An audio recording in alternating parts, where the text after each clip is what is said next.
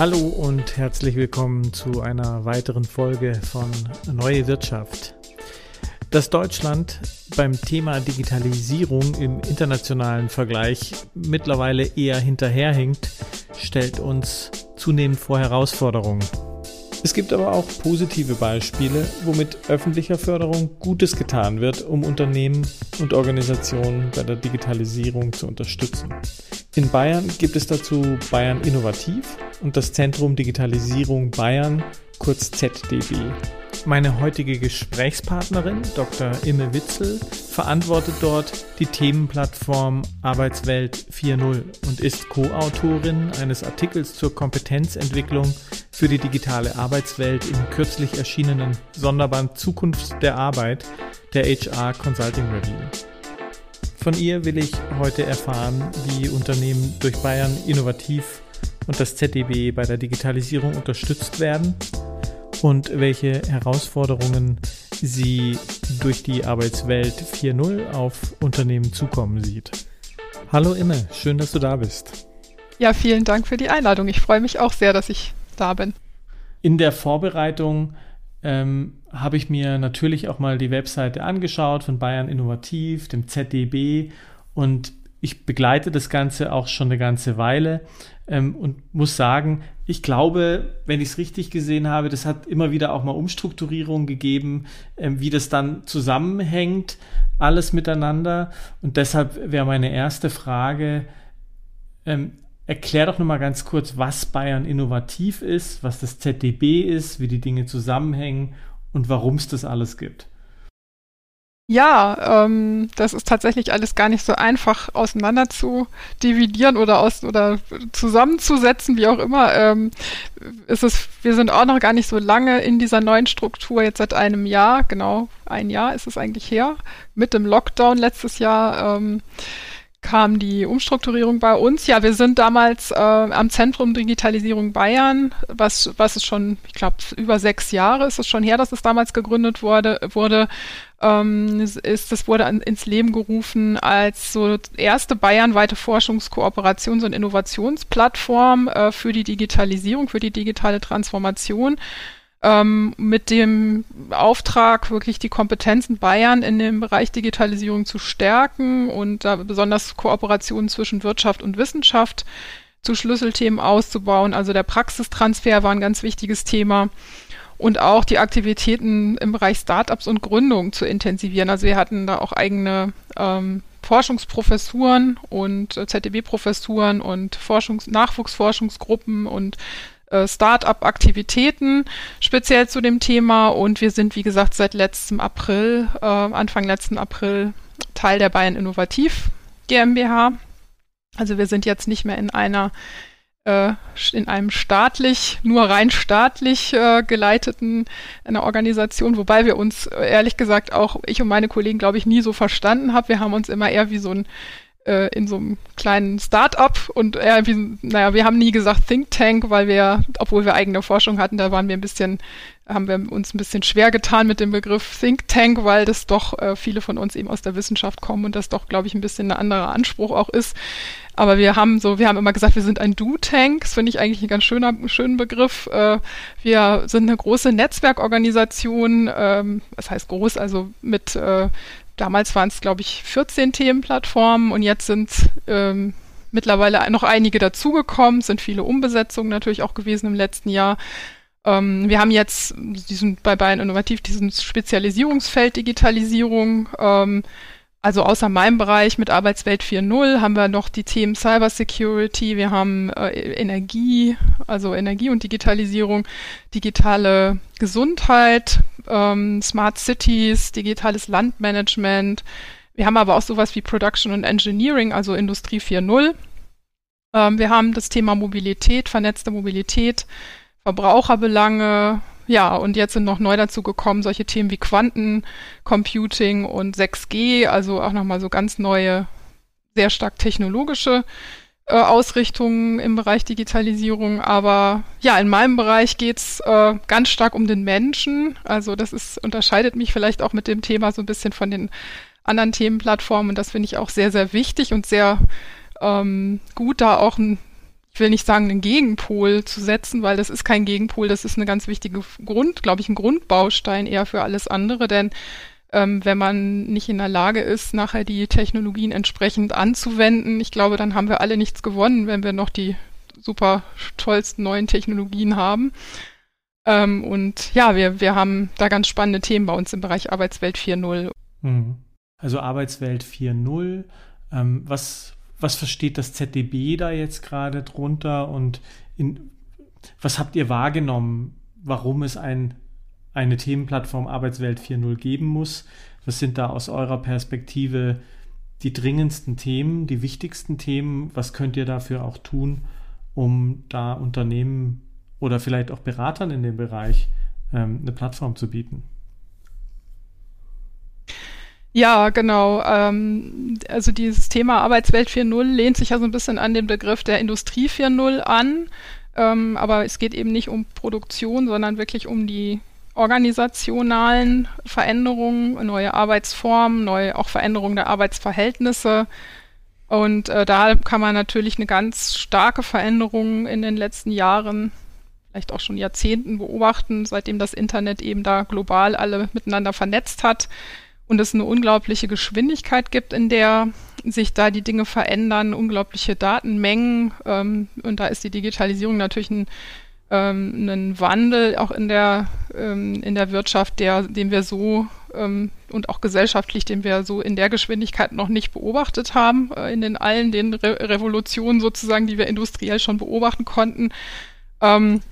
Ähm, schneller und umfassender eigentlich, als wir das bis jetzt erlebt haben. Und das betrifft natürlich nicht nur das Arbeitsleben, sondern auch das Privatleben. Das haben wir ja auch im letzten Jahr gut beobachten können, ähm, wie, wie auch die Überschneidungen da sind und man das gar nicht mehr so richtig trennen kann. Ähm, viele Prozesse werden automatisiert in den Organisationen.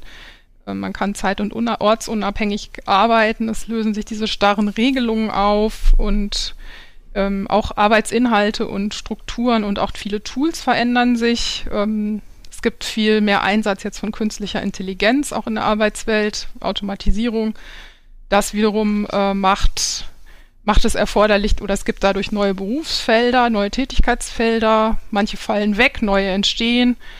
Ähm, und ja, das ähm, erfordert natürlich einen ganz großen Anpassungsprozess einfach äh, von den Unternehmen und äh, wir unterstützen dabei, äh, überhaupt erstmal sich damit auseinanderzusetzen. Also das ist, glaube ich, schon mal eine allererste Voraussetzung, die, glaube ich, auch noch nicht ganz bei allen Organisationen so ähm, an der Tagesordnung ist. Ich glaube mittlerweile jetzt in den letzten Monaten doch ist es noch mal mehr ins Bewusstsein gekommen, mhm. aber vorher war es oft noch so, dass ich gehört habe, gerade so im Mittelstand, manchmal noch, ähm, ja, wir würden ja gern was machen, wir wissen auch, da ist großer Bedarf, aber wir haben einfach keine Zeit, die Auftragsbücher sind sehr voll und wir können im Moment da uns gar nicht mit auseinandersetzen. Und man wusste auch nicht so richtig, wo man anfangen soll. Es war schon irgendwie klar, auch die Mitarbeiter brauchen neue Kompetenzen.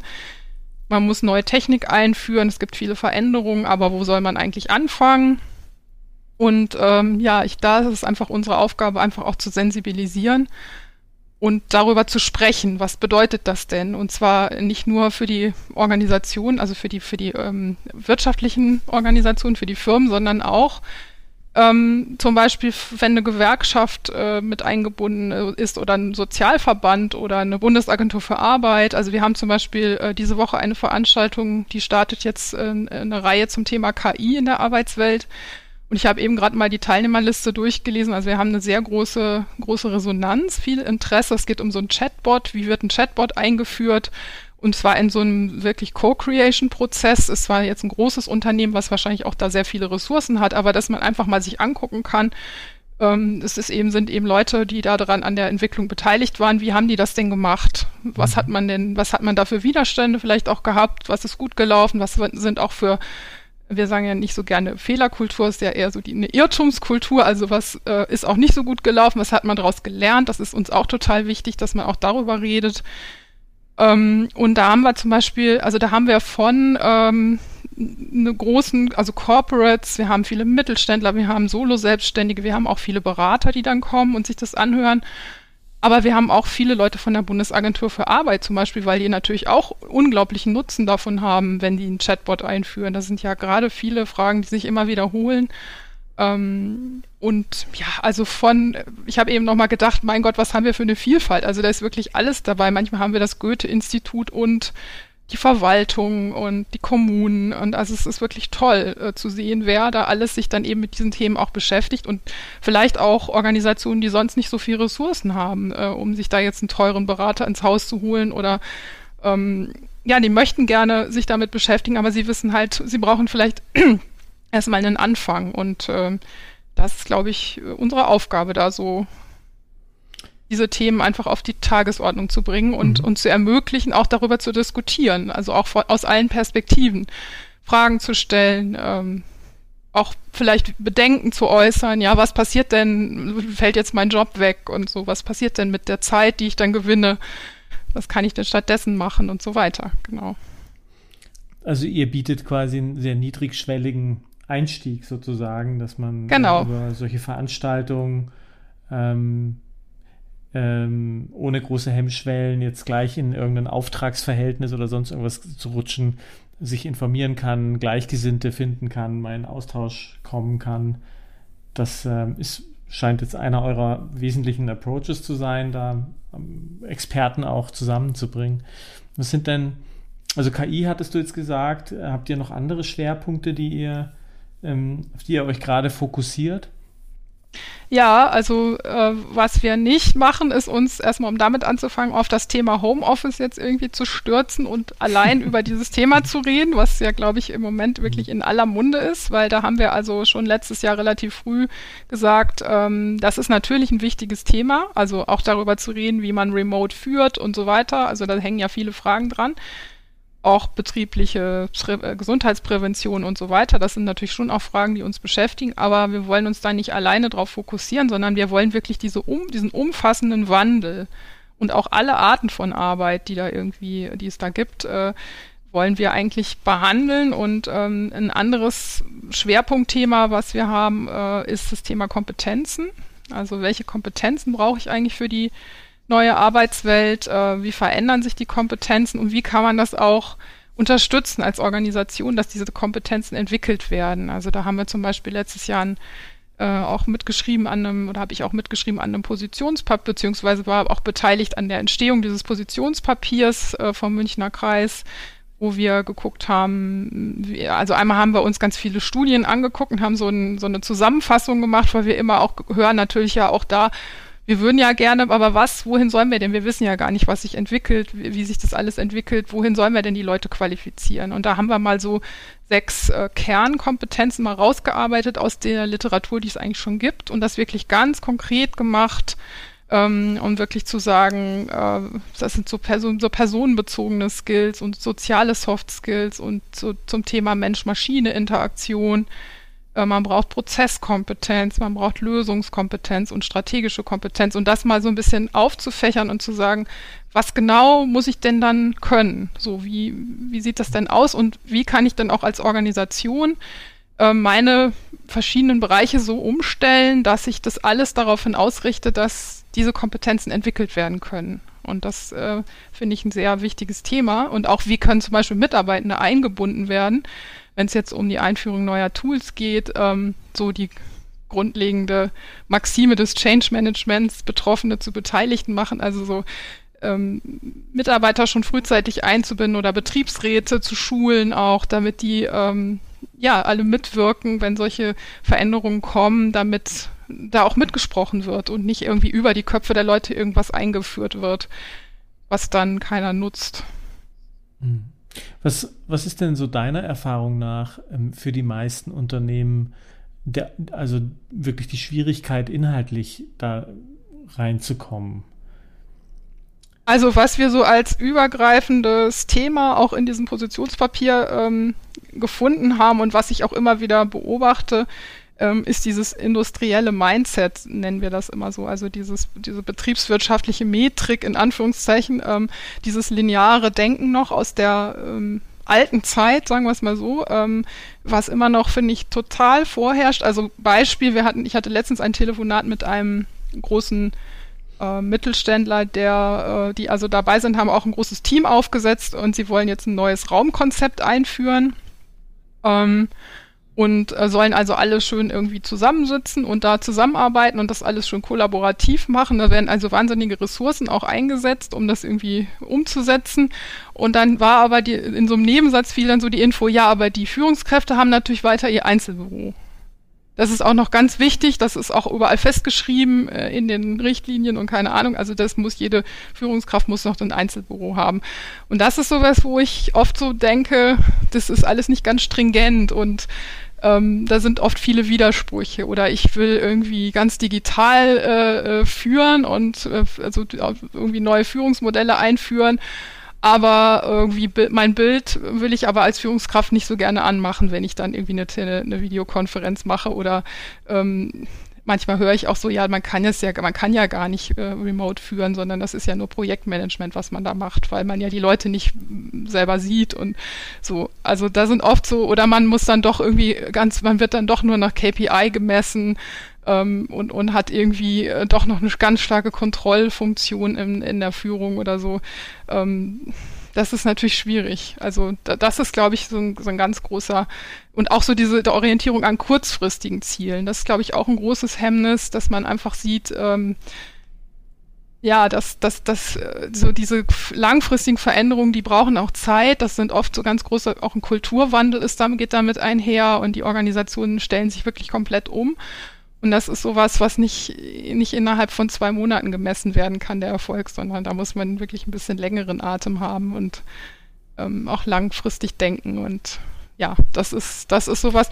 Und dann denke ich, dass auch oft, ähm, hat sich jetzt vielleicht auch ein bisschen geändert, aber so im letzten, also vor dem letzten Jahr, noch vor Corona, habe ich oft so den Eindruck gehabt, dass die Dringlichkeit noch nicht so richtig erkannt worden ist. Also manchmal wirklich so dieser mhm. Satz, ja, wir warten mal ab, vielleicht geht's ja wieder vorbei, so ungefähr. Also ähm, das, ja, geht natürlich, funktioniert natürlich nicht. Und oder was ich auch manchmal höre, ist ja, ähm, Digitalisierung ist ein Kostenfaktor. Es ist für uns ein reiner Kostenfaktor. Warum sollten wir das jetzt einführen? Wir haben super zu tun. Wir wissen sowieso nicht, wie wir es irgendwie alles machen sollen ähm, brauchen wir nicht. Und das ist natürlich auch sehr kurzfristig gedacht, weil wenn man ähm, sich zum Beispiel so eine Branche wie die Schiffbaubranche anguckt, äh, die ist in Deutschland, glaube ich, überhaupt nur noch existent, weil sie sich sehr langfristig schon ähm, total digitalisiert hat und mit einem digitalen Zwilling in der Produktion gearbeitet hat und so weiter. Und wäre das nicht gewesen, glaube ich, dann wär, wären die Firmen nicht mehr am Markt. Und das wird über kurz oder lang sehr, sehr vielen Unternehmen wahrscheinlich so gehen.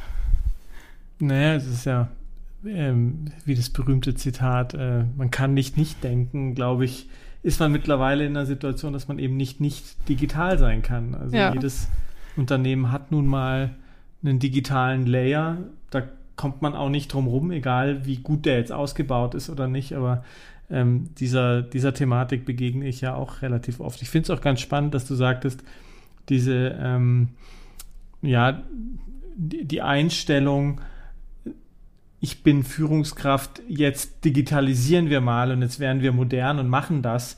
Und plötzlich kommt dann auch die Konsequenz dabei raus. Ja, das heißt übrigens auch, mhm. Führung heißt dann auch was anderes.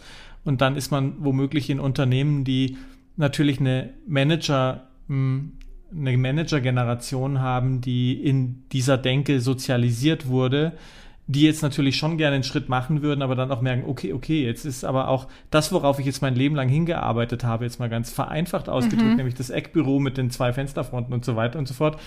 Das ist, passt da aber auch gar nicht mehr rein. Ähm, und dann kommt so ein innerer Konflikt auf. Also das hatten wir ja auch schon in verschiedenen Podcasts, dass das so aufkam, was ähm, interessant ist, dass du das eben auch ähm, so wahrnimmst.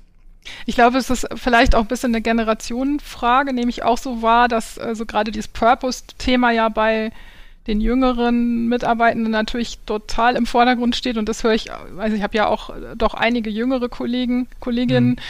ähm, die mir dann auch erzählen von ihren Mitbewohnern oder ihren Bekannten, die im wirklich gut verdienenden Finanzsektor oder wie auch immer oder Beratungs, in der Beratungswelt, gerade jetzt in der Corona-Zeit auf einmal gemerkt haben, dass sie dann nur noch zu Hause mit ihrem, in ihrem Zimmer sitzen und äh, nicht mehr das tolle Hotel und nicht mehr die tollen Flüge und sowas drumrum sind, ähm, dass sie da vielleicht gar nicht mehr so äh, sich mit identifizieren können und dann auch in eine ganz andere Richtung irgendwie gehen. Und ich glaube, denen fällt das natürlich sehr viel leichter. Die haben ganz andere Vorstellungen auch, was sie, ähm, warum sie arbeiten, was, was sie da mit mhm. welchem Zweck, welchen übergreifenden Sinn sie damit verbinden möchten. Vielleicht als, äh, wie du gerade gesagt hast, die ältere Manager-Generation, die einfach da noch ganz anders sozialisiert ist und die sich vielleicht auch ein bisschen schwerer tut. Weiß ich nicht, es gibt auch andere Beispiele, also es gibt, es gibt alles, glaube ich. Ja, es ist ja nie schwarz-weiß, also genau. es gibt ja ganz viele Schattierungen dazwischen, aber man, ähm, gerade an so Stellen, wo du jetzt ja auch bist, ähm, wenn man von, oder wenn man oft von außen in Unternehmen reinblicken darf, erkennt man ja schon so gewisse Muster und Typen. Also klar, äh, muss man mhm. da immer aufpassen, dass man das nicht zu stark dann kategorisiert, aber es ist ja schon ganz interessant, welche Patterns da so auftauchen. Und ja, dieser ähm, diese jüngere Generation, die was ganz anderes gewohnt ist und mit einer ganz anderen, äh, mit einem ganz anderen Approach da reinkommt, mit einer ganz anderen Erziehung, die ja auch in ganz unterschiedlichen Familien aufgewachsen sind. Also eine Generation äh, wie ich, ja, ich bin noch in etwas hierarchischeren Familienstrukturen aufgewachsen. Ähm, Kinder heute oder in, in einer jüngeren Generation kriegen ja schon im Familienumfeld nicht mehr so eine starke Hierarchisierung äh, mit. Also bei uns hieß es noch, Erwachsene haben andere Rechte als Kinder. Das ist heute, glaube ich, zum Glück ein bisschen anders, aber das zieht sich ja dann auch ähm, weiter in, in der Arbeitswelt und das wird, sieht man dann ja da auch. Und das hat auch Vor- und Nachteile, muss man ja auch dazu sagen. Also von dem her ist es ja ein sehr spannendes Thema, was ja, was ihr ja eben auch versucht mit Arbeitswelt 4.0 äh, eben auch zu adressieren. Ähm, ich glaube, es, ist auch eine Frage der Organisationskulturen. Also das ist natürlich auch eine, immer noch eine zusätzliche Layer sozusagen in dem, im Change-Prozess. Was habe ich für eine Organisationskultur? Und da kann man ja auch so unterscheiden. Und wenn man so diese klassischen ähm, Ordnungskulturen hat, in Anführungszeichen, wo es sehr stark um Kontrolle geht, um, äh, um Zahlen, auch geht es sehr zahlenfokussiert und eher so dieses lineare Denken. Hingegen hat man manchmal bei den KMU äh, diese Familienorientierung, und dann hat man eben vielleicht diese neueren, äh, in Anführungszeichen New Work-typischeren äh, Organisationen, die eher in, in, so einer Herausforderungskultur äh, entsprechen. Das finde ich eigentlich auch immer einen ganz spannenden Ansatz und die einfach auch komplett andere äh, eine andere Vision haben, andere Ängste haben, andere äh, sich an anderen Dingen äh, orientieren, ähm, an anderen Zielen auch ähm, und auch einen anderen Menschentypus vielleicht anziehen. Und das ist ja dann auch immer spannend, wenn zum Beispiel so ähm, Organisationen dann zusammengeführt werden oder wieder auseinander dividiert werden, ähm, was dann auch passiert und welche Organisation dann dominiert oder wohin es dann geht. Ähm, ja, wo du es gerade ansprichst, das ist, ähm, glaube ich, also ich, ich habe immer so in der, äh, wenn ich so über solche Dinge äh, so nachdenke, denke ich mir so, okay, gut, jetzt ist jemand womöglich sozialisiert in, in ähm, kommt aus Startup, aus einer Startup-Kultur, also es gibt eben sehr unterschiedliche Organisationsformen heutzutage. Also vor 20 Jahren waren viele Dinge doch recht ähnlich strukturiert und ähnliche Managertypen und so weiter. Und wenn man heute mal in so ein Buchregal reinguckt, ich glaube, es gibt tausend äh, tausend Schattierungen von Leadership, die beschrieben werden in Büchern und die mhm. auch viel schneller auch wieder ähm, erneuert werden und so weiter. Also das ist ja auch eine, eine sehr große Challenge. Was ist denn jetzt gerade richtig? Woran können wir denn jetzt auch mal festhalten? Was ist denn, was gibt uns denn jetzt auch mal Orientierung? Wo wollen wir eigentlich hin? Also das äh, kommt ja da auch noch mit dazu ähm, in, mhm. in, so einem, in so einem Umfeld, dass, dass ja viel weniger Sicherheit darüber herrscht, was jetzt gerade richtig ist. Und ich glaube, das ist ja auch die Rolle, die ihr spielt, da eine Palette aufzeigen zu können, aber auch ähm, Hilfestelle geben, Hilfestellung geben ja. zu können, welche Farbe man da denn auswählen sollte. Ja, ja und also wir haben es letztes Jahr eben auch gemerkt, äh, wir haben so zeitgleich zum Lockdown so eine Webinarreihe gestartet, äh, weil wir eben direkt gemerkt haben, dass da ein ganz großer Bedarf auf einmal war. Also gerade in diesem Moment, wo dann dieser Lockdown kam und ja viele Organisationen auch in, ins Homeoffice gegangen sind, die da überhaupt vorher sich noch nie damit beschäftigt hatten, wo es immer hieß, es ist vollkommen mhm. unvorstellbar Und auf einmal saßen die Leute dann zu Hause und manchmal, also das hat man ja wirklich auch aus größeren Unternehmen gehört oder so, wo dann wirklich so eine Kiste gepackt wurde und so gehe nach Hause und komm erstmal nicht wieder.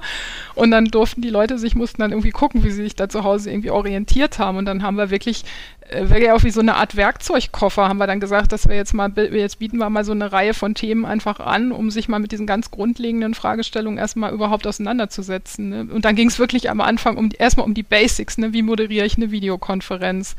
Ähm, und, und was ist denn, wie führe ich eben im, im Homeoffice, was sind die Herausforderungen oder wie, ähm, was ist Agilität, ne? wie, was sind OKRs und so, dass man einfach mal auch vielleicht die Zeit dann nutzt, sich mit diesen ganzen Fragestellungen mal auseinanderzusetzen. Das ist sehr gut angenommen worden. Was unterschätzen denn die meisten Unternehmen, wenn sie sich jetzt auf den Weg machen und mit euch Kontakt aufnehmen, was dann so auf sie zukommt?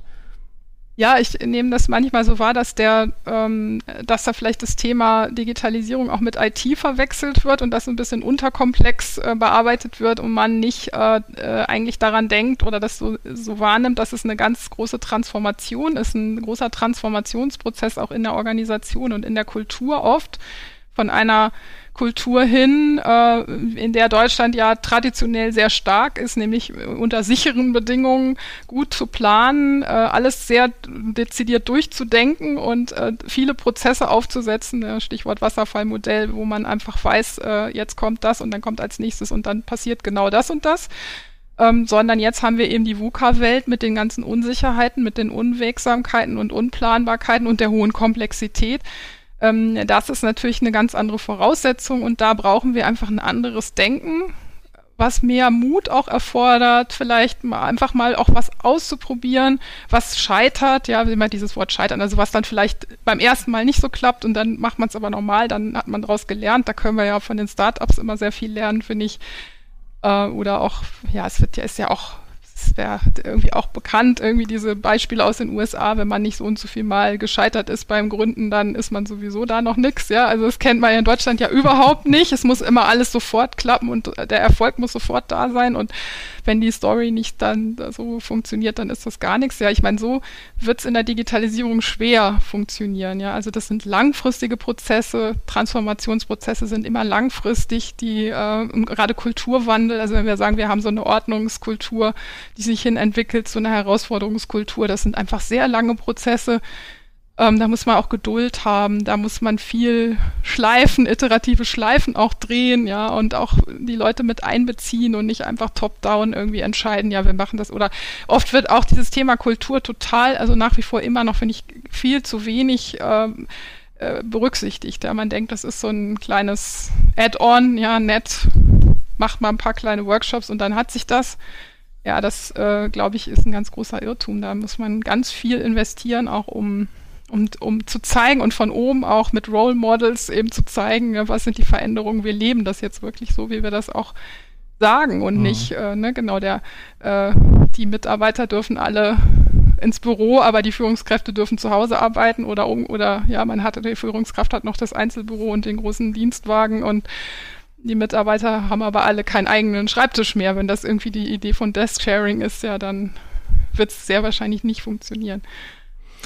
Ähm, ja, also da, da möchte ich mir kurz erlauben, äh, nochmal Werbung in eigener Sache ganz kurz, weil wir zu diesem Dreiklang, nämlich aus ähm, digitaler Exzellenz, ähm, performanten Prozessen und aber als drittes eben auch ähm, zufriedene Mitarbeiter, ja, dass diese drei Dinge sich eben miteinander wachsen müssen, weil sie sonst keine stabile Plattform in der Organisation ähm, äh, abbilden. Äh, da haben wir ganz früh äh, mal eine Folge dazu gemacht, ähm, die würde ich dann nochmal verlinken, aber das ist ein sehr guter Punkt, äh, mhm. den du da auch nochmal ansprichst. Ja, gerade vor der also, Situation des Arbeitsmarktes. Also das ist was, was ich auch immer noch ähm, beobachte, dass das, glaube ich, noch nicht mit der ganzen Konsequenz gesehen wird, ähm, dass es einfach einen demografischen Wandel gibt. Also es gab ja jetzt gerade wieder noch viele Berichte, dass äh, gerade jetzt in diesen Zeiten viele Leute in, äh, frühzeitig schon in Rente gehen und sagen, nee, vielen Dank, ähm, ich äh, nehme dir das mit Abschlagszahlungen gerne in Kauf, aber ich möchte einfach nicht mehr arbeiten. Ähm, was ja wirklich auch kein gutes Zeichen ist. Und also gerade auch für ältere Mitarbeiter, also ich habe heute noch mit einer Kollegin auch äh, gesprochen, die auch sagt, das ist für sie manchmal nicht so einfach, ja, ähm, diesen ganzen schnellen Wandel und so, wie auch das man als Organisation auch da Diversität äh, hat, auch in der HR-Abteilung und viele Perspektiven auch mit einbezieht. Das ist, glaube ich, ganz mhm. wichtig. Was siehst du denn kommen so in den nächsten vier bis fünf Jahren? Also du hast jetzt einen ganz guten Überblick, was ihr gerade jetzt so braucht. Wo, wo glaubst du, geht ja. das gerade hin? Was, was sind so die Entwicklungen? Ähm, also ich sehe, ähm, dass KI immer mehr kommt, also auch nicht nur in der Produktion, wo es ja schon, glaube ich, ähm, auch schon fortgeschrittener ist, aber jetzt auch in der Arbeitswelt im Bereich HR, im Lernen, ähm, ja, auch in, in, in vielen Dingen. Ich habe gestern mit einer, jemandem gesprochen aus einem Startup, der ähm, Design Thinking und AI verbindet und der jetzt gerade einem, äh, mit jemandem in der Forensik oder mit äh, wahrscheinlich mit der irgendwie Polizei oder wie auch immer, also im Bereich Forensik wird das sehr stark jetzt auch angewendet, einfach um ähm, Daten auszuwerten, wenn man jetzt da irgendwelche großen Datenmengen auf Rechnern zu äh, sichten hat oder so und da einfach mhm. den Menschen immer mehr zu entlasten. Also diese Routinearbeiten und diese riesigen Datenmengen, die da anfallen, äh, zunehmend, die werden, glaube ich, immer mehr einfach automatisiert. Also das ist, ist eine große Entwicklung, die ich sehe. Also dieses Thema Mensch-Maschine-Interaktion, das wird, glaube ich, äh, ganz, ganz wichtig werden äh, und noch wichtiger werden, als es jetzt schon ist. Ähm, und ähm, ja, also was ich auch schon gesagt habe, dieses Thema Soft Skills. Ähm, also ich glaube, der, der, die KI oder die Automatisierung wird immer mehr dazu führen, dass der Mensch eigentlich immer mehr das macht, machen kann, was ja eigentlich eine tolle Entwicklung ist, was er eigentlich besser kann als die KI oder die, die ähm, Computer, nämlich äh, Dinge, die mit Empathie, mit Kreativität zu tun haben, vielleicht auch eben mit Kommunikation, Mensch zu Mensch, äh, Mensch zu Mensch Kommunikation, also ähm, Face-to-Face Kommunikation. Das, glaube ich, wird immer mehr sich dahin entwickeln und im Idealfall wird es eine gute Entwicklung sein, weil wir Menschen einfach uns da wieder zu unserer, zu den Dingen hin entwickeln können, die wir wirklich auch besser können und gut können und die, die uns auch liegen und die auch für den Menschen gut sind. Also wenn man zum Beispiel an den Gesundheitsbereich denkt, ja, also wenn dann eine Klinik noch stärker digitalisiert ist und alle Abläufe irgendwie stark durch KI und durch Automatisierung unterstützt werden, dann kann der Arzt sich natürlich viel mehr wieder auf das Arzt-Patientengespräch äh, stützen und, und darauf konzentrieren und das, was eigentlich ja gebraucht wird. Also da braucht man keine KI, um mit dem Patienten, um dem Patienten irgendwie eine Information äh, teilwerden zu lassen, sondern ähm, das sind die Dinge eigentlich, die, die die Menschen besser können. Das ist das, wo es mhm. hoffentlich hingeht und hoffentlich in eine Richtung, wo ähm, ja, wo auch die Verantwort der verantwortliche Umgang äh, mit eingebaut ist. Also wenn wir auch an KI denken und an Bias denken, also äh, schon sozusagen eingebaute Ungerechtigkeiten, die ja immer noch ein Thema auch sind, dass man das frühzeitig schon als Organisation auch im Hinterkopf hat, ähm, mhm. was es auch mit den Menschen macht. Ähm, zunehmend auch diesen den Tools äh, mit den Tools zu arbeiten. Das verändert ja auch sehr viel. Also auch diese wie gesagt, jetzt diese Themen betriebliches Gesundheitsmanagement, also was muss ich auch dagegen setzen sozusagen, wenn ich die ganze Zeit jetzt durchgehend Videocalls habe, wie muss ich da auch die Kommunikation ändern oder so. Das sind, mhm. glaube ich, Dinge, die immer, immer wichtiger werden. Und im Idealfall ja, sollte ja es den Menschen entlasten und sollte es eben auch zu einer besseren Arbeitswelt führen und auch zu einer ähm, besseren, also auch im Privatleben sozusagen äh, Vorteile schaffen. Ja, wir sehen jetzt gerade, glaube ich, mhm. so Entwicklung in unterschiedliche Richtungen und ich finde es jetzt gerade ganz wichtig, darüber zu reden, was da gerade passiert und nicht das einfach, also ich sehe manchmal so, dass alles so hingenommen wird und es wird irgendwie alles so gemacht, wie es jetzt gerade so ist, ohne das auch oft zu, zu reflektieren. Ich glaube, es ist jetzt wichtig, auch manchmal nochmal so einen Schritt zurückzugehen oder so oft, ich habe es letztens in, einer, äh, in einem Seminar so hieß es so der Blick vom Balkon, also dass man von oben so ein bisschen äh, mit Abstand guckt und auch sagt, okay, was läuft gut, was läuft nicht so gut und wo müssen wir auch gegensteuern.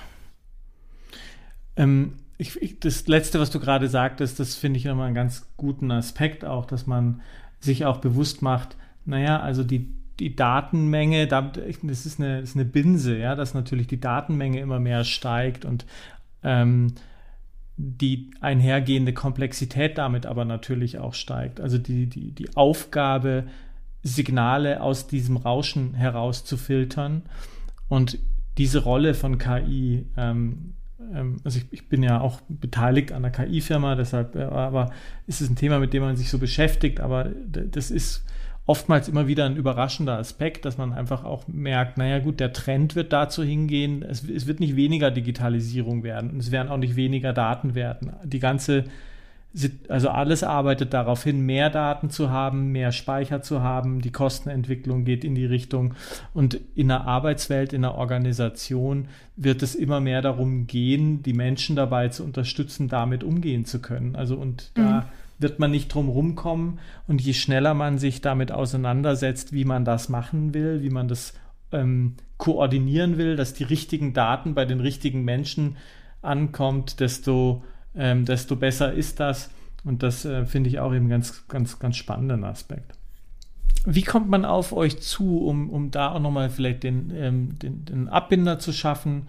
Ähm, was habt ihr ein Seminarprogramm? Meldet man sich da einfach an? Muss man bei irgendwas Mitglied werden? Wie, wie sind da so die Zugänge für Unternehmen und auch für Berater? Also das ist unser großer Vorteil. Wir sind eine, ein total offenes Netzwerk. Wir haben keine Mitgliedsgebühren und keine Mitgliedsformulare. Also jeder, der sich interessiert, kann auf unserer Website nachschauen ähm, oder uns eine E-Mail schreiben, uns anrufen ähm, und teilnehmen an unseren Angeboten und sich auch auf unseren Mailverteiler setzen lassen um, um da regelmäßig informiert zu werden. Ähm, wir haben also nicht nur Veranstaltungen, wir haben jetzt gerade zum Beispiel auch, wir machen so eine Reihe von mit Erklärvideos, ähm, die wir auch über Social Media dann auch teilen und auf unserer Website auch zur Verfügung stellen. Da kann man sich einfach mal anschauen. Da geht es dann darum, wie digitalisiere ich denn mein Geschäftsmodell zum Beispiel. Da wird man einfach mal zehn Minuten, kriegt man mal so die Basics erklärt und ganz pragmatisch, wirklich auch mit viel also so ein bisschen auch schön grafisch aufbereitet, jetzt nicht so ein 10 Minuten Vortrag, äh, so wie so eine Druckbetankung, sondern wirklich, dass wir auch gucken, dass wir das gut aufbereiten, dass man daraus auch was mitnimmt. Ähm, wir können natürlich keinem jetzt, der uns kontaktiert, irgendwie ein äh, Beratungskonzept, äh, wir sind keine Berater in dem Sinne, dass wir ähm, jetzt ein Konzept jemandem erstellen. Also wir haben keine, wir machen keine IT-Beratung und wir können auch kein Raumkonzept erstellen. Aber wenn mich jemand kontaktiert und sagt, oh, wir sind gerade dabei, keine Ahnung, äh, unser Raumkonzept umzustellen. Äh, Gibt es denn Tipps? Dann kann ich auf jeden Fall eine Reihe von Studien äh, teilen. Ich kann eine Reihe von, also wir haben ein Netzwerk, das sind irgendwie über 800 Leute mittlerweile und zwar wirklich aus ganz, ganz breit aus allen Bereichen, was ich gerade schon gesagt habe, Corporates, Startups, Mittelstand, natürlich auch Berater, die dann das kostenpflichtig machen, aber wir sind also fernab von jeder kommerziellen in jedem kommerziellen Interesse. Wir sind eben vom Ministerium finanziert und äh, sind da äh, ganz neutral, haben auch keine Berater, die mhm. jetzt bei unseren Veranstaltungen irgendwie eine Verkaufsveranstaltung machen. Das ist also, es gucken wir auch sehr drauf. Wir haben Experten, die für ihr Thema stehen, aber wir haben keine kommerziellen Interessen und wir haben aber dementsprechend auch keine Kosten, die wir erheben. Also alle, alles, was wir anbieten, ist kostenfrei. Genau. Mhm. Wir haben letztes Jahr eine Reihe gemacht äh, für äh, Mitarbeiter in äh, Kitas. Das war auch ganz spannend, weil das natürlich auch was ist, womit sich das Arbeitsministerium beschäftigt. Das ist ja das Arbeits- und Sozialministerium. Und da haben wir mal äh, einfach zwei Veranstaltungen angeboten. Ähm, Medienkompetenz äh, für Kita-Mitarbeiter. Und das war auch ganz spannend.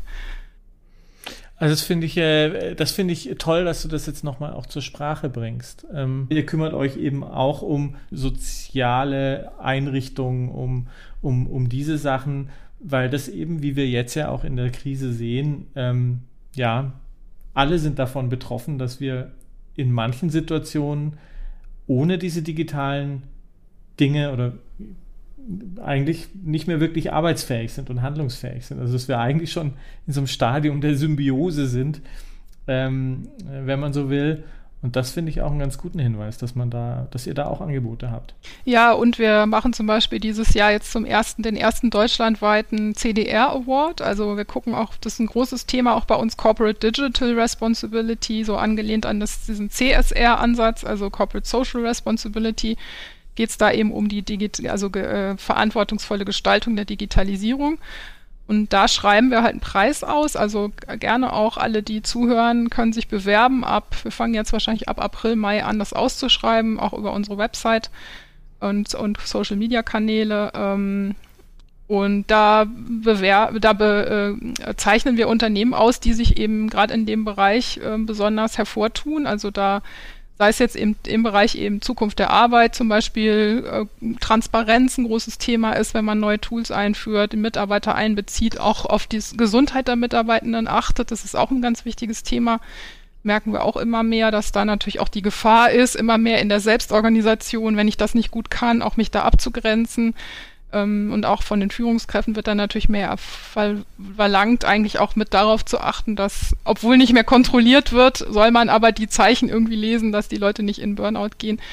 Das ist echt eine mhm. große Herausforderung. Und ja, es geht auch um Verbraucherthemen. Also unsere Kollegen von der Plattform Verbraucherbelange sind da mit dabei. Die haben da auch ganz tolle Tools entwickelt, ähm, den ähm, Data Process Modeler, wo man als Unternehmen und als Organisation ähm, nachweisen kann äh, oder transparent machen kann, wie die eigenen Anwendungen funktionieren ähm, Richt Richtung Datenschutz. Also das sind auch ganz tolle Angebote, die wir da haben. Und äh, ja, Cyber Security ist natürlich auch ein Thema, Neu Entwicklung neuer Geschäftsmodelle und dabei immer im Hinterkopf eben zu haben, wie, wie ich das verantwortlich umsetze.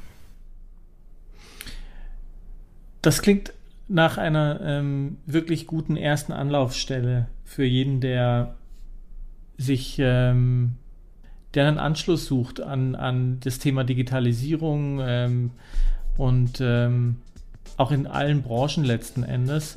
Da gibt es, glaube ich, jede Menge Angebote, wo man sich auf der Webseite das anschauen kann. Ähm, immer vielen, vielen Dank für diese Einblicke, ähm, die du uns da gegeben hast. Hat mir viel Spaß gemacht. Danke dir. Sehr gerne. Mir auch. Vielen Dank für das Gespräch.